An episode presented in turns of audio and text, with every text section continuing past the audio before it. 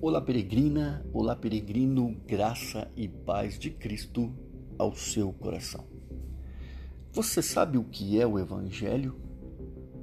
Eu acredito que a maioria das pessoas não sabe. Algumas pessoas podem pensar que a grande parte dos brasileiros já ouviu falar do Evangelho, mas eu particularmente discordo. Eu acredito que não ouviram. Também temos ouvido por aí que muitos pregadores falam do Evangelho, mas na verdade sabemos que eles não entregam o verdadeiro Evangelho. Temos que ser cuidadosos para fazer uma apresentação precisa sobre isso, senão, caso contrário, nós estaremos incorrendo em efeitos desastrosos. Não queremos aqui editar a palavra de Deus, não precisamos tentar fazê-la mais interessante ao excluir coisas dela, nem tampouco precisamos fazê-la mais complexa ou bonita adicionando coisas a ela. Nós só precisamos declarar a palavra como ela é e deixar que Deus faça o seu trabalho.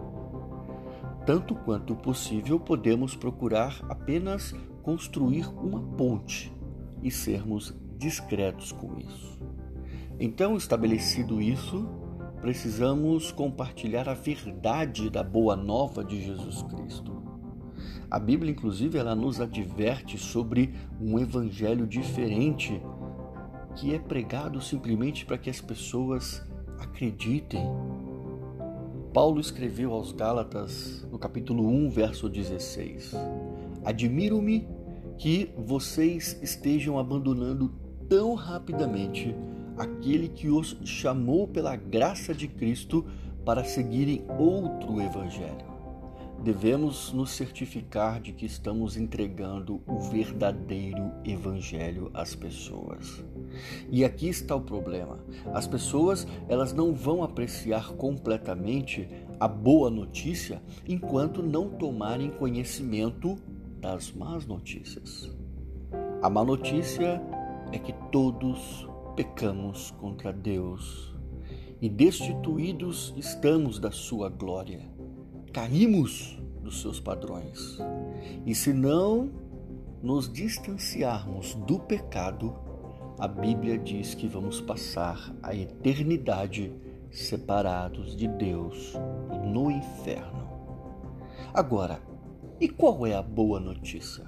Evangelho significa boa notícia. Certa vez pediram para Charles Spurgeon para resumir a fé em Cristo em poucas palavras e ele usou apenas quatro palavras para definir a sua fé: Jesus morreu por mim. Se você sabe o quanto isso significa, então você está preparado para compartilhar o verdadeiro Evangelho. Pense sobre isso e que Deus abençoe a sua vida. Do seu amigo e irmão em Cristo Jesus, Marcos, o peregrino cristão.